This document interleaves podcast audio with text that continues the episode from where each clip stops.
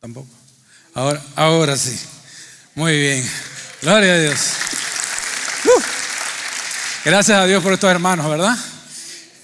Ah, bueno, hermanos, le doy gracias a Dios porque ya estoy de regreso.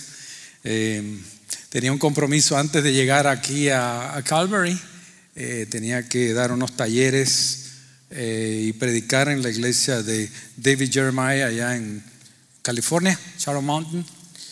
Y gracias a Dios que el Señor se glorificó. Hubo varias personas que aceptaron al Señor y se entregaron a Cristo. Gloria a Dios. fue muy intensa, mucho trabajo, talleres y fue muy intenso. Pero le doy gracias a Dios porque pudimos regresar con bien.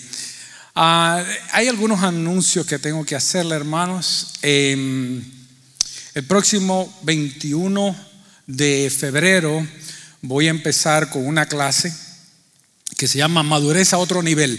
Ah, no sé si está, ajá, ahí está, ahí arriba. Y esto es basado en un libro que yo escribí hace algún tiempo. Si van a, Amazon y ponen Revolución y ponen Fernando Abella, y ahí le va a salir. Este es el libro de texto que vamos a usar. Es una clase que yo he enseñado a nivel de maestría y es ah, de cómo crecer espiritualmente.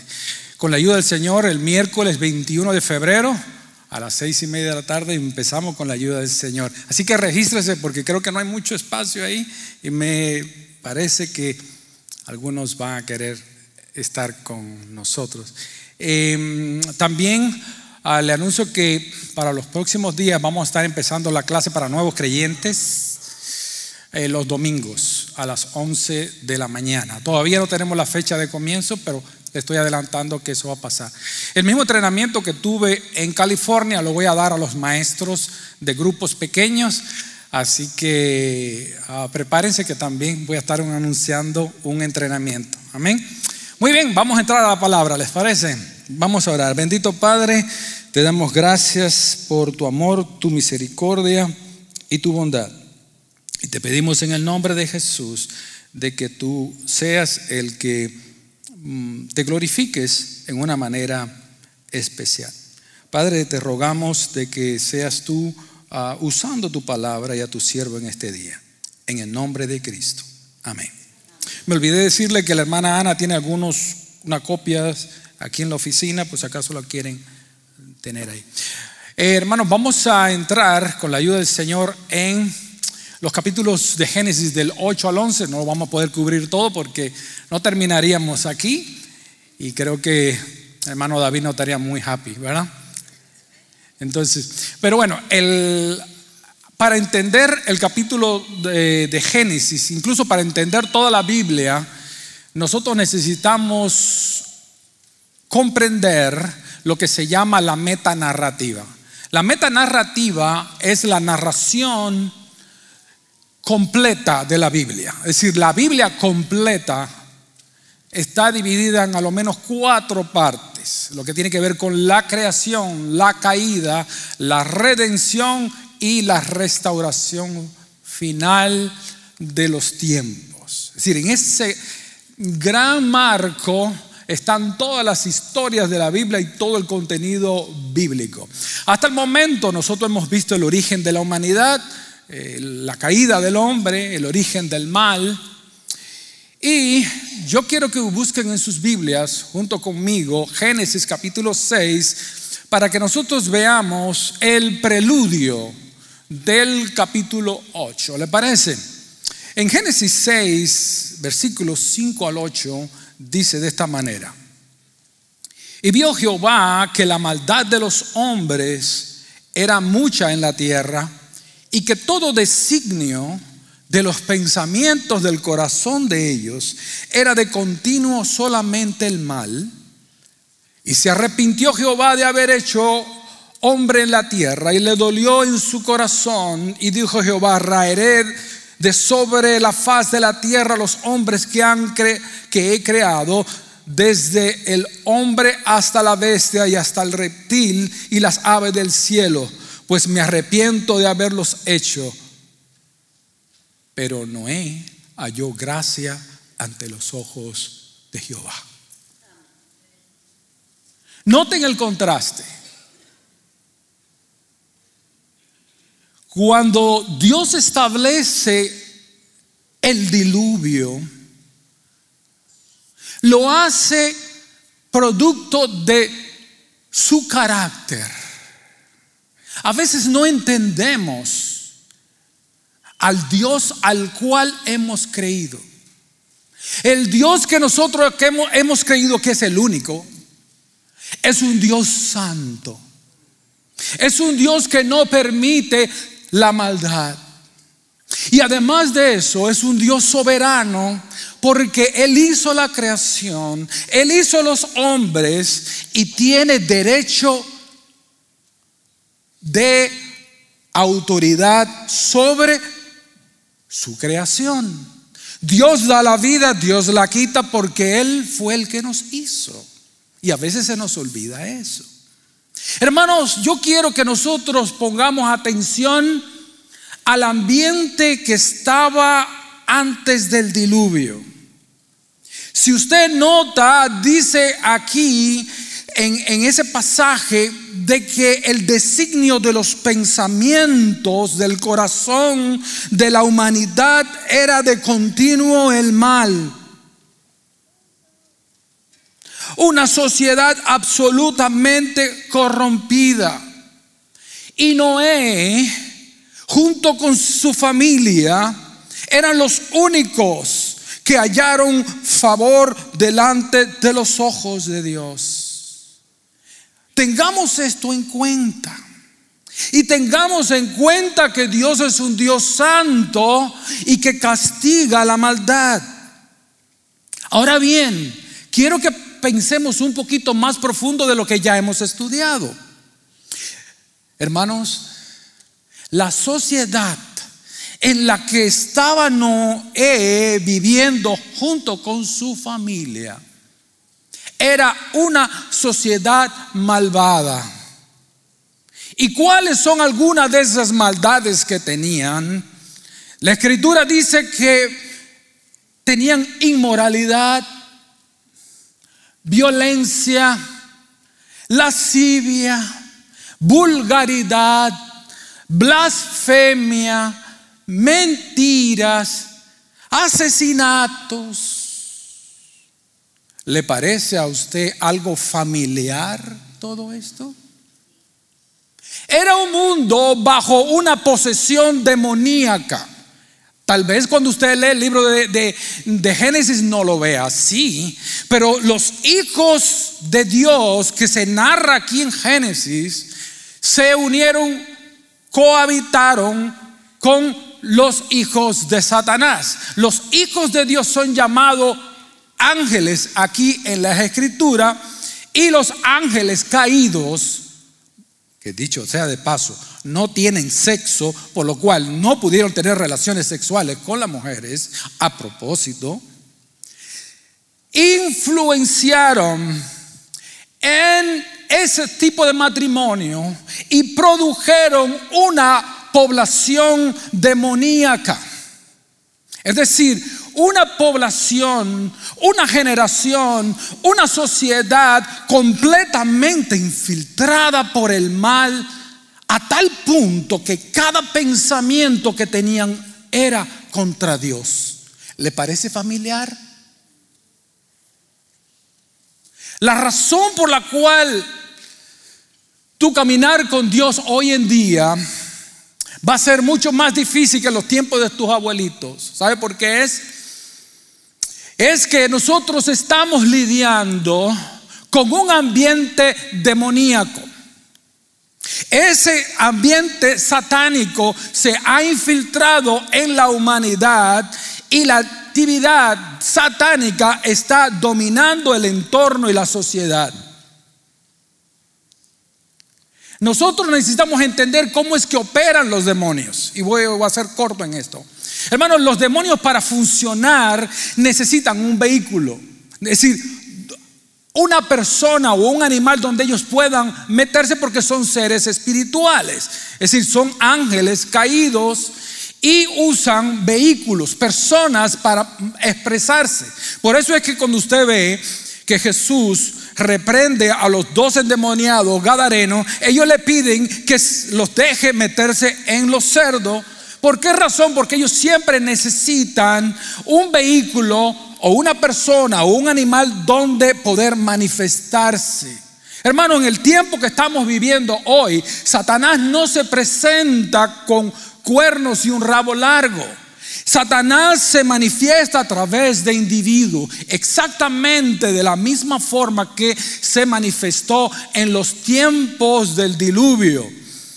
En pocas palabras, hermanos, Igual que los demonios se metieron en los cerdos, de la misma manera los demonios se meten donde quiera que haya basura, donde quiera que haya cochinada, ahí está la presencia demoníaca actuando sobre esas personas. Y usted que está viviendo está bajo la influencia de personas que están siendo poseídas o manipuladas por Satanás. A veces no entendemos los tiempos, a veces no entendemos los tiempos en los cuales Noé se movió. Pero era un tiempo, hermano, muy parecido a los tiempos de hoy. Por eso es que muchas personas a veces no pueden dejar las adicciones. ¿Por qué razón? Porque no solamente tienen que lidiar con el pecado, tienen que lidiar también con la influencia satánica que tiene a ciertas personas adictas. Es decir, el enemigo, hermano, se cuela y cuando ve que una persona le abre la puerta, ya sea de pornografía, ya sea de cualquier cosa, el enemigo aprovecha esas ventanas y a veces posee inclusive a esas personas. Donde quiera que haya basura, ahí el enemigo va a tratar de entrar.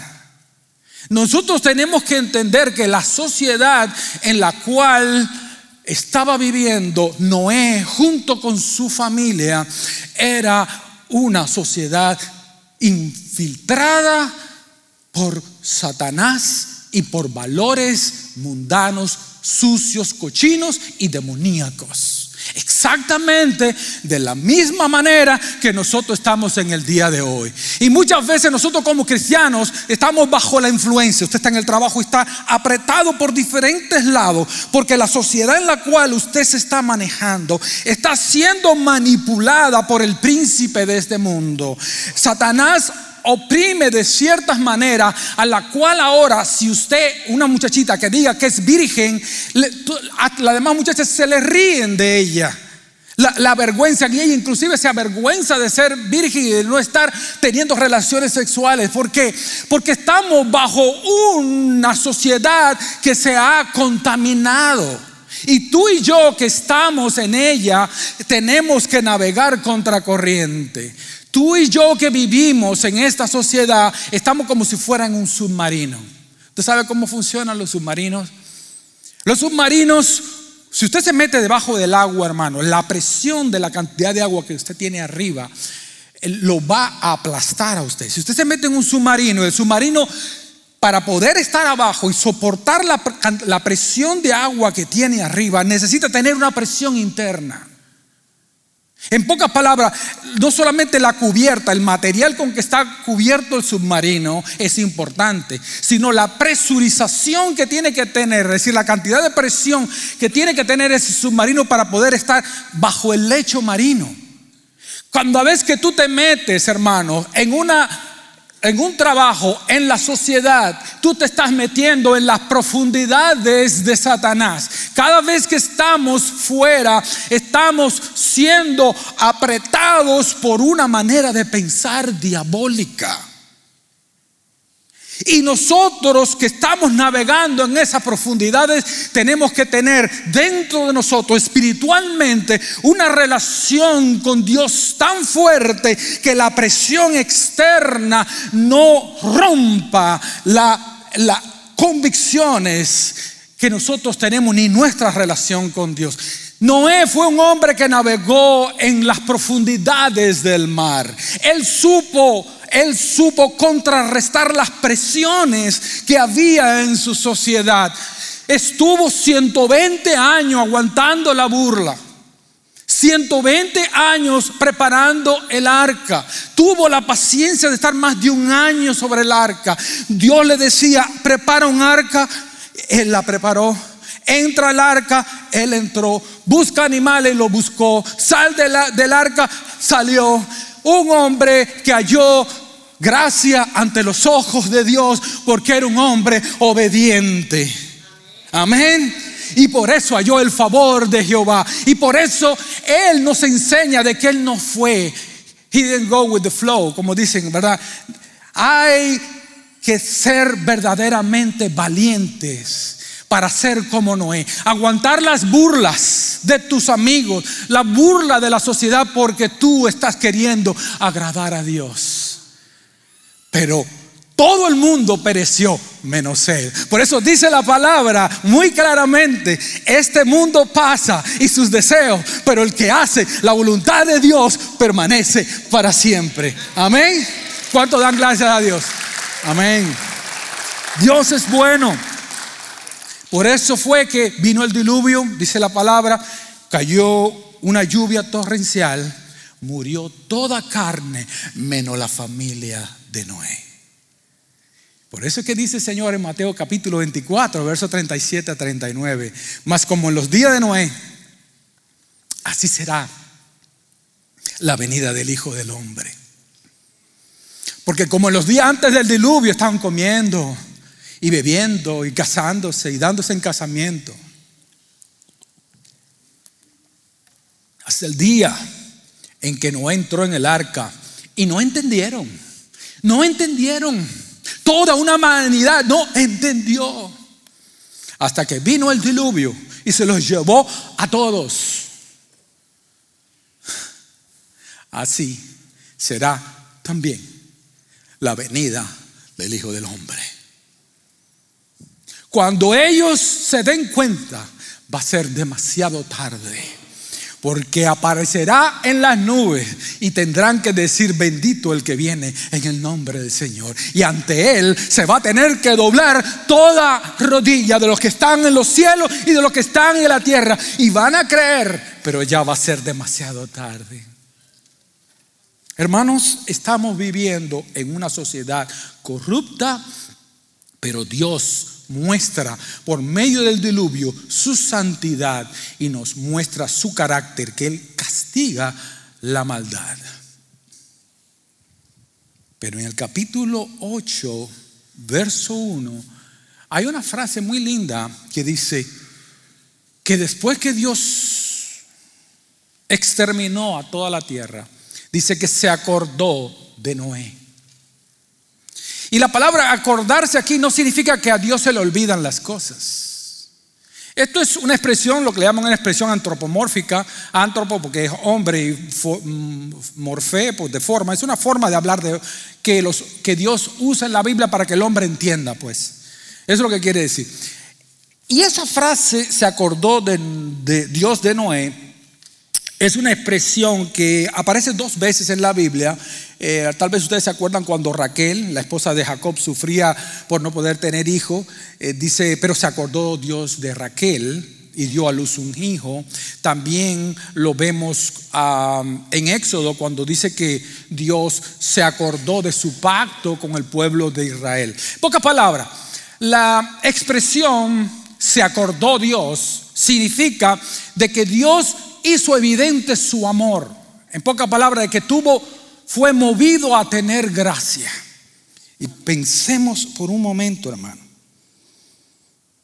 Si usted hace algo, es el dueño de esa cosa que usted hizo. Y usted tiene todo tipo de derecho, si es dueño de ella, a romperla, a quemarla y hacerlo con lo que es su propiedad, lo que usted desee. Hermano, Dios muy bien pudo haber exterminado a toda la raza humana. Y si lo hubiese hecho, hubiese sido fiel. Dios no tenía obligación de salvar a nadie. El mismo Noé, vemos después cómo se emborracha y no que Noé eh, fuera perfecto. No, Dios tenía perfecto derecho de eliminar a toda la humanidad, pero dice que Dios fue movido a misericordia. Que Dios fue movido a tener gracia. Y yo creo que aquí en este pasaje usted puede ver a Dios, Aquí el personaje principal no es Noé. Aquí el personaje principal de la historia de la Biblia es Yahweh, Jehová de los ejércitos. Dios es el personaje principal. Por eso yo me quiero enfocar en Dios y alabar al nombre del Señor por lo que Él hizo, por la misericordia, de cómo Él se apiadó de la humanidad. Y yo quiero exaltar el nombre de Cristo en este día. Quiero exaltar el nombre de Dios para que cada uno de nosotros entienda que Dios es amor de que Dios se apiada de ti, de que Dios se apiada aun cuando nosotros metemos la pata, aun cuando nosotros nos decepcionamos de nosotros mismos, Dios está ahí para tener misericordia de ti. Amén. Dios se acuerda. Dios se acuerda de que somos polvo. Hermanos, Dios se acuerda de que somos polvo. Por eso me dice aquí la Biblia, y se acordó Dios de Noé, esto en capítulo 8, verso 1, y de todos los animales, hasta de los perritos, de los gaticos, hasta de eso el Señor se ocupa, hermano. De todas las bestias que estaban con él en el arca, e hizo pasar Dios un viento sobre la tierra. Ve a Dios ahora teniendo compasión. Les hizo bajar las aguas y les secó las aguas. ¿Se está dando cuenta? Cerró la fuente del abismo, eh, las aguas crecían, ¿verdad? Eh, decrecían gradualmente sobre la tierra, se retiraron. El verso 14 incluso dice que eh, el día, en el mes segundo, a los 27 días del mes, se secó la tierra. Ve a Dios mandando aire, secándole la tierra para que Noé pueda disfrutar de ella. Dios le ordena a que disfruten la tierra. Porque hermano, Dios no está en el negocio de hacer la vida difícil a nadie. Al contrario, Dios quiere que tú y tu familia, hermano, gocen y disfruten de lo que Él ha creado. Mira qué cosa más linda Dios le ordena a que disfruten la tierra, a que se multipliquen. Entonces habló Dios a Noé, sal del arca tú y tu mujer y tus hijos y la mujer de tus hijos contigo, todos los animales que están contigo, salgan, vean, disfruten. Por eso es que es tan lindo, hermano, como joven fui y he envejecido y no he visto justo que mendigue pan. ¿Por qué? Porque Dios provee, porque Dios bendice a la familia que anda con Dios, a la familia que no se une a la corriente. Dios lo rescata y bendice su vida y le da para que puedan disfrutar de la vida. No hay cosa más linda que mi familia esté caminando con Dios. Anoche estaba bien contento durmiendo con mi esposa y mi nietecito más grande que está aquí, Elías Claro, ponlo, pues yo tengo que chulear a mi, nietecito, a mi nietecito. Y, y los tres, porque quería, ellos, él quería dormir con sus abuelitos y anoche durmió con sus abuelitos. Y yo estaba en la cama y le digo, Señor, te doy tantas gracias, gracias porque tú permites que yo tenga a mis nietos, que yo tenga a mi esposa, que yo tenga lo que necesito. Yo te doy gracias. Y yo creo que ese es el Dios en quien hemos creído. Vea, hermano, Dios decide incluso con, ellos. Y, y, dice en el verso 20 que en gratitud Noé edificó un altar. Vean el verso 20. Y tomó todo animal limpio y de toda ave limpia y ofreció un holocausto en el altar. Yo sé que los críticos no lo dicen, pero yo lo digo. Yo creo que esto es un ejemplo del holocausto que Cristo se ofreció en la cruz del Calvario. Porque hay animal limpio y ave limpia y los holocaustos se hacían con un animal entero. Por lo cual yo creo que esto es una figura o un tipo de Jesucristo. Porque veo que percibió Jehová olor grato. Y a Dios no le hace falta holocausto. A Dios no le hace falta animales. Pero ¿qué fue lo que vio Dios en Noé? Gratitud Gratitud por lo que Dios estaba haciendo en su vida. Y después le dice en el verso 22, mientras permanezca la tierra, y subraya en esa palabra, hermano, mientras la tierra permanezca. Porque es que no va a permanecer, hermano. mientras la tierra permanezca, no cesarán la cementera y la siega y el frío y el calor y el verano y el invierno. ¿Y qué es lo que dice el verso 9? El capítulo 9, perdón, verso 1 bendijo Dios a Noé y a sus hijos y les dijo, fructificad, multiplicaos y llenen la tierra. No hay cosa más linda que tu familia, que tus hijos estén bajo la bendición de Jehová. Yo te pregunto, mi querido hermano y hermana, ¿está tu familia siendo bendecida por Dios? ¿Tú sientes la bendición de Jehová en tus hijos? ¿Estamos agradecidos por lo que Él ha hecho en nuestra vida? Vean a Dios trabajando aquí. Dios se apiada, pero se apiada de su pueblo y se apiada de, Noé. ¿Cómo? Bajándole las aguas, haciéndole que disfruten, haciendo un pacto con ellos, bendiciendo a su familia. Y vea lo que dice más adelante, el verso 2. El temor y el miedo de vosotros estará sobre todo animal de la tierra sobre toda ave de los cielos y en todo lo que se mueva sobre la tierra y en todos los peces del mar.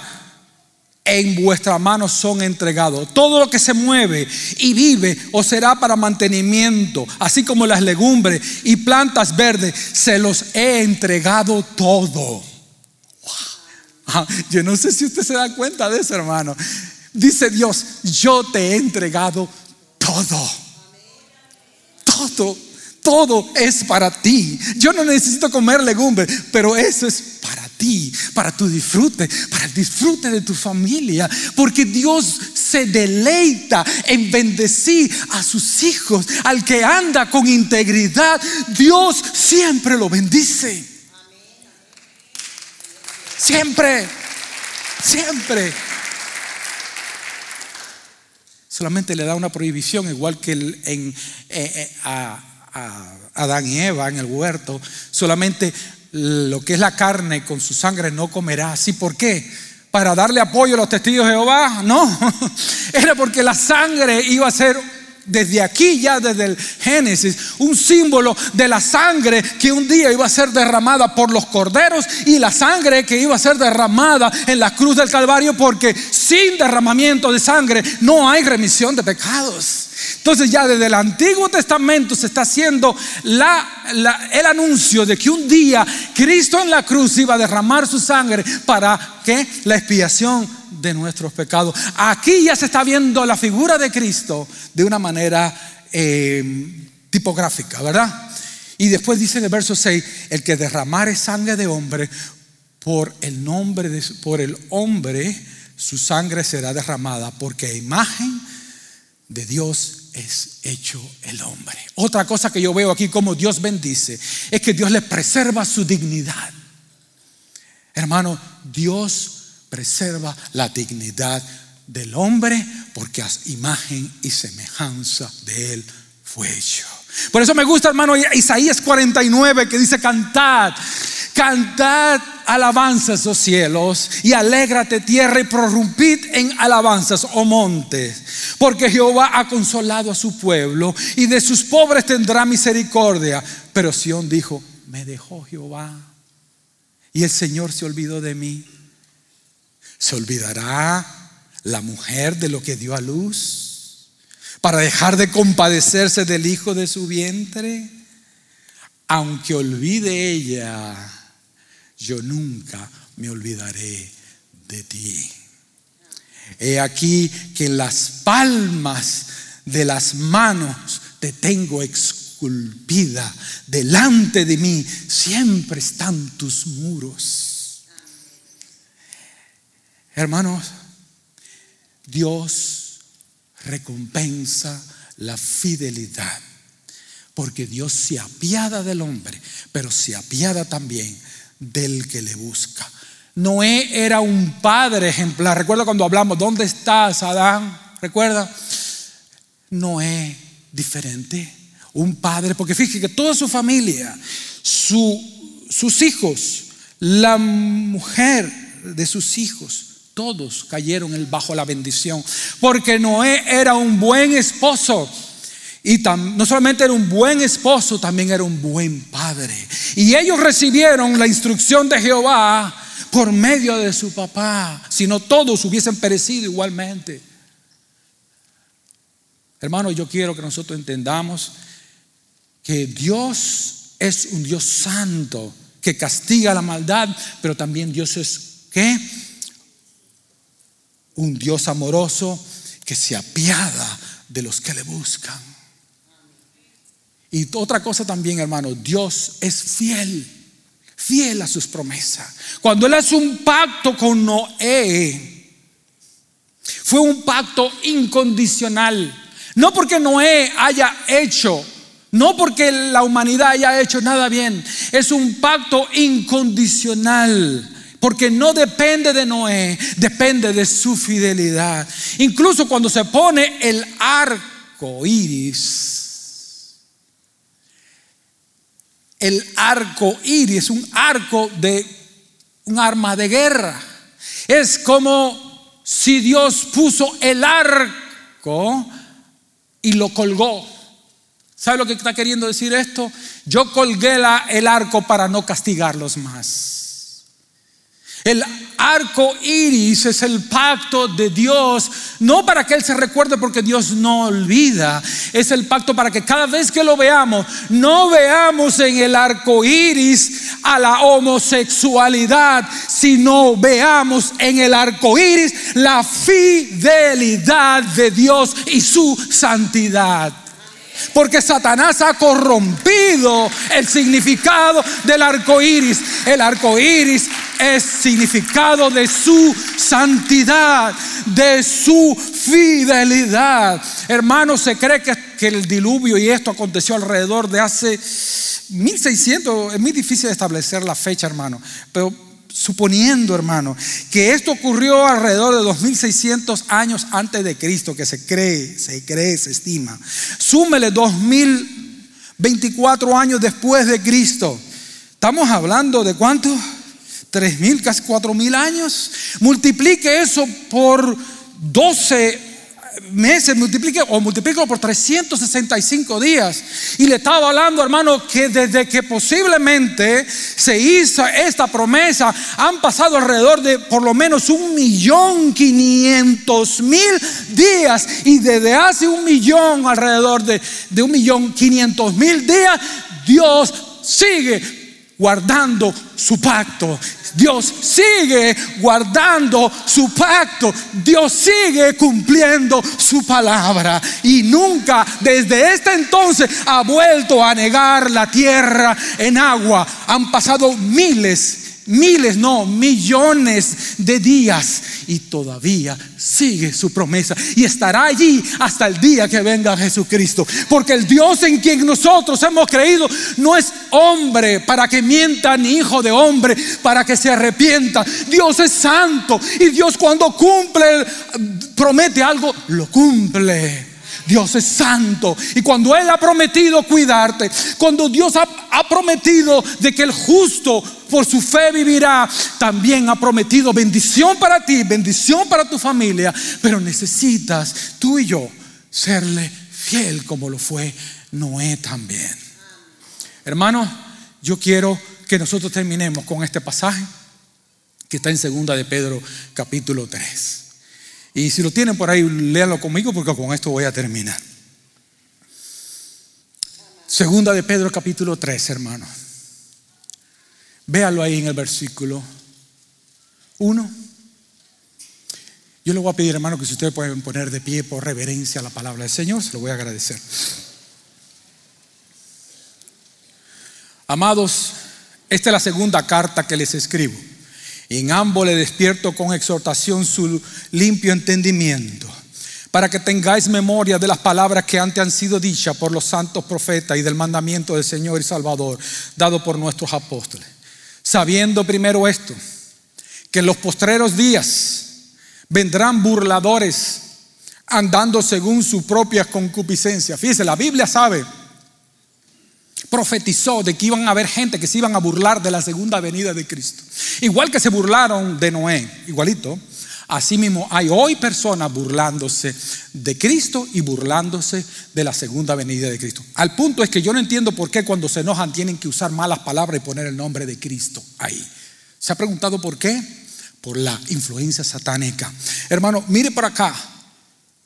sabiendo esto que los postreros días vendrán burladores, andando según sus propias malos deseos, concupiscencia, diciendo, ¿y dónde está la promesa de que Cristo viene? De su advenimiento. Mire lo que dice, porque desde el día en que los padres durmieron, todas las cosas permanecen así como desde el principio de la creación. Yo no he visto nada, mi papá, mi abuelito estaban hablando de que iba a venir, no viene. Dice, ellos ignoran por voluntad propia que en el tiempo antiguo fueron hechos por la palabra de Dios los cielos y también la tierra, que proviene del agua y por el agua sustiste, por lo cual el mundo de aquel entonces pereció anegado en agua, pero los cielos y la tierra que existen ahora están reservados por la misma palabra, guardados para el fuego en el día del juicio y de la perdición de los hombres impíos, igual que los días de Noé oh amados, no ignoréis esto, que para con el Señor un día es como mil años y mil años como un día. El Señor no retarda su promesa según algunos la tienen por tardanza, sino que es paciente para con nosotros, no queriendo que ninguno perezca igual que aquellos que perecieron en los días de Noé, sino que todos procedan al arrepentimiento. Pero el día del Señor vendrá, vendrá como vino el diluvio, ¿sí? Vendrá como ladrón en la noche, en la cual los cielos pasarán con gran estruendo y los elementos ardiendo serán deshechos. Sí, Dios no va a destruir la tierra con agua, lo va a destruir con fuego. Serán deshechos y la tierra y las obras que en ellas hay serán quemadas. El carrito se te va a quemar, la casa se te la van a quemar también. Puesto que todas estas cosas han de ser deshechas, ¿cómo no deben ustedes, ustedes andar en santa y piadosa manera de vivir? Esperando y apresurando para la venida de Dios, el cual los cielos encendiéndose serán deshechos y los elementos siendo quemados se fundirán. Pero nosotros esperamos, según sus promesas, cielos nuevos y tierra nueva en los, en los cuales mora la justicia. Amén. ¿Cuánto le dan un aplauso al Señor? Señor es lindo.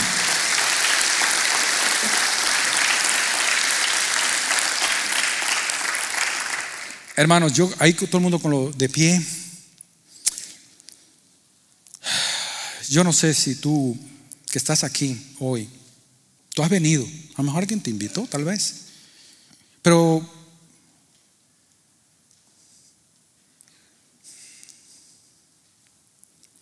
tú notas que tú también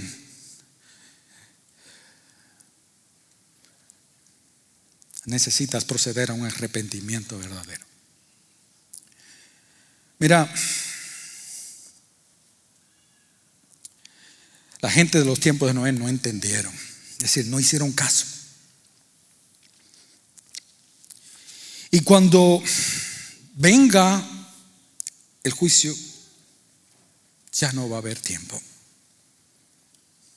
Ni siquiera sabes si vas a amanecer mañana o si vas a tener vida en el día de hoy. Mira, yo te recomiendo de que tú te arrepientas. Yo no soy el que te va a juzgar. Hay uno que es el que juzga. Pero ese que juzga es amor. Y no quieres que tú perezcas. Él no quiere que tú estés bajo condenación.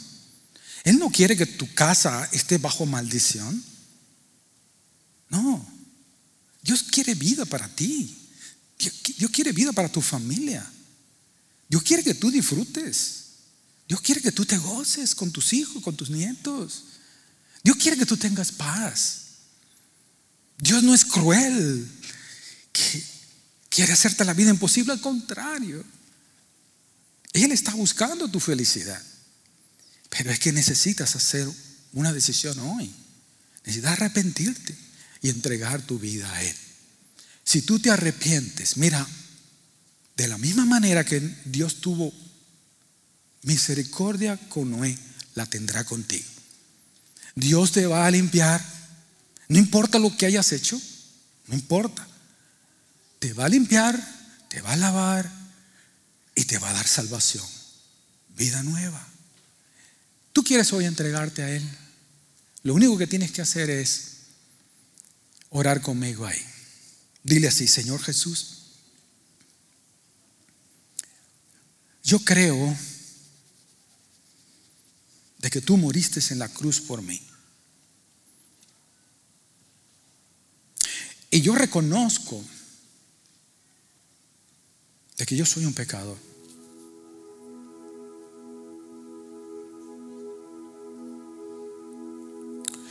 Yo hoy te pido que me perdones. Yo creo que tú en la cruz pagaste por mis pecados. Por lo tanto, yo hoy, dile, por tanto, yo hoy, díselo así con tus palabras, dile, por lo tanto, yo hoy me entrego a ti y te acepto como mi Señor, con el que va a guiar mi vida de ahora en adelante y como mi Salvador.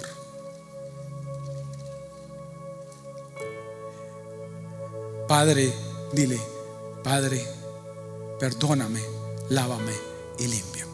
Dile, bendíceme, bendice a mi familia y bendice a mis hijos. En el nombre de Jesús. Amén.